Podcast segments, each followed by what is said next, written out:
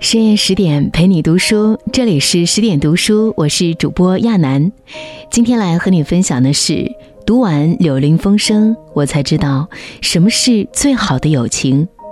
如果你也喜欢今天的文章，欢迎拉到文末给我们点个再看。一九零八年，作家肯尼斯·格雷厄姆的童话小说《柳林风声》顺利出版。不久之后，这部书便在英国掀起热销浪潮，并随即风靡世界。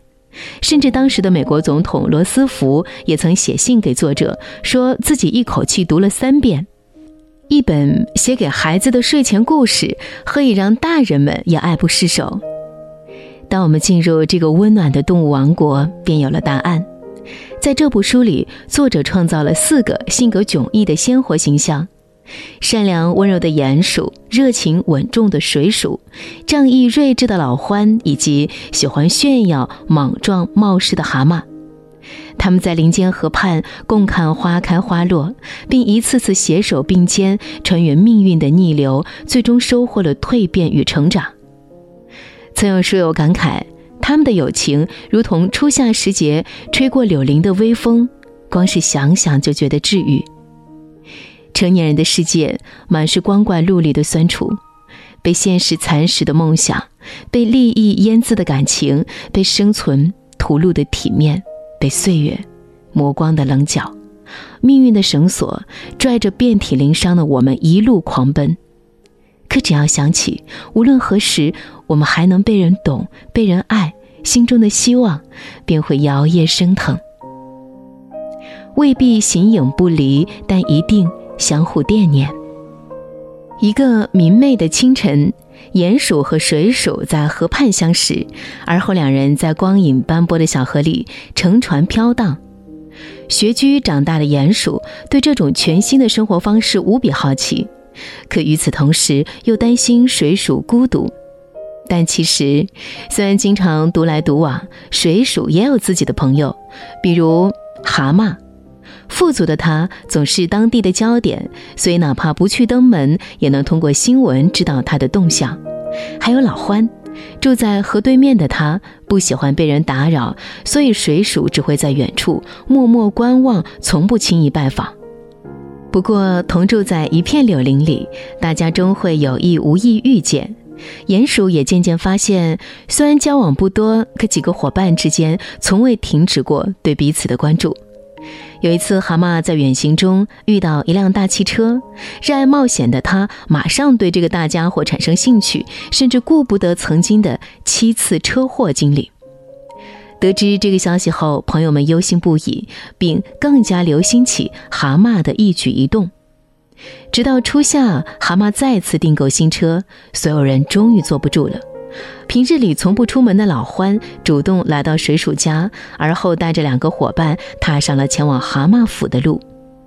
为了让朋友改邪归正，大家放下各自的生活，短暂聚集在蛤蟆府，并苦口婆心地劝导、看管，以防蛤蟆闯祸。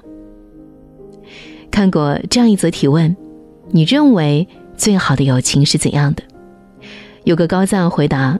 互不打扰，互相惦念，无事不见，有事出现。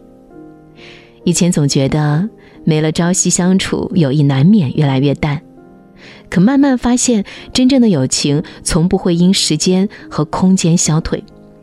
成年人的世界里，多的是独自奔忙的身影，为生活天南地北，随岁月四散飘零。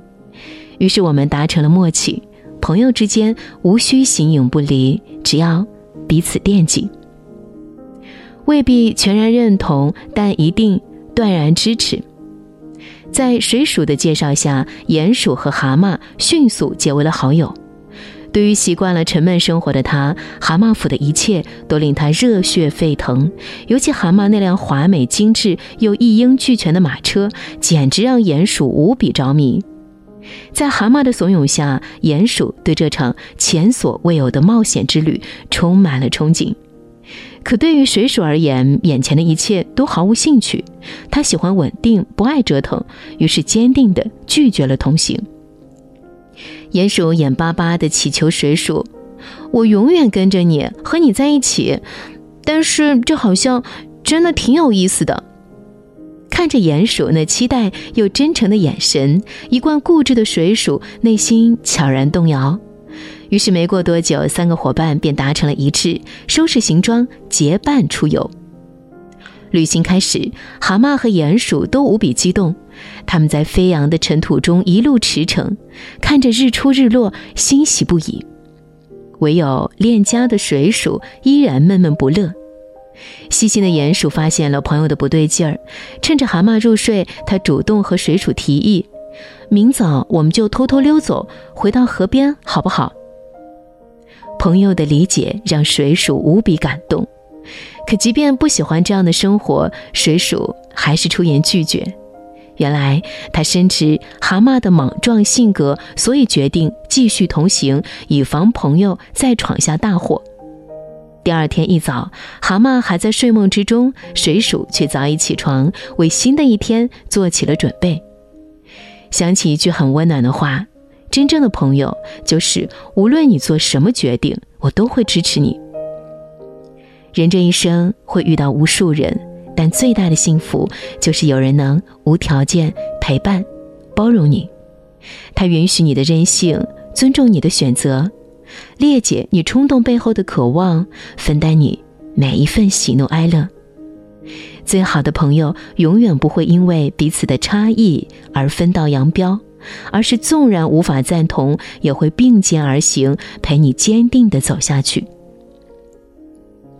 未必锦上添花，但一定雪中送炭。由于蛤蟆做事出格，朋友们便竭尽所能的看护、教导他。可即便如此，依旧没能阻止意外的发生。一天上午，蛤蟆躲开朋友，独自来到一座小镇，并再次遇上了那辆让他神魂颠倒的汽车。忘乎一切的他，激动地跳进驾驶舱，未经车主同意，便开着车子呼啸而去。但物极必反，乐极生悲。前一秒，蛤蟆还在大路上狂妄高歌，下一秒，他就被逮捕入狱，收获了二十年监禁的判决。接下来的日子里，蛤蟆在阴暗潮湿的牢房中度过了一段暗无天日的生活，直到一次偶然的机会，他在狱卒女儿的帮助下成功逃离监狱。看着归来的朋友，水鼠来不及埋怨，而是热情地准备了一大桌饭菜为他接风洗尘。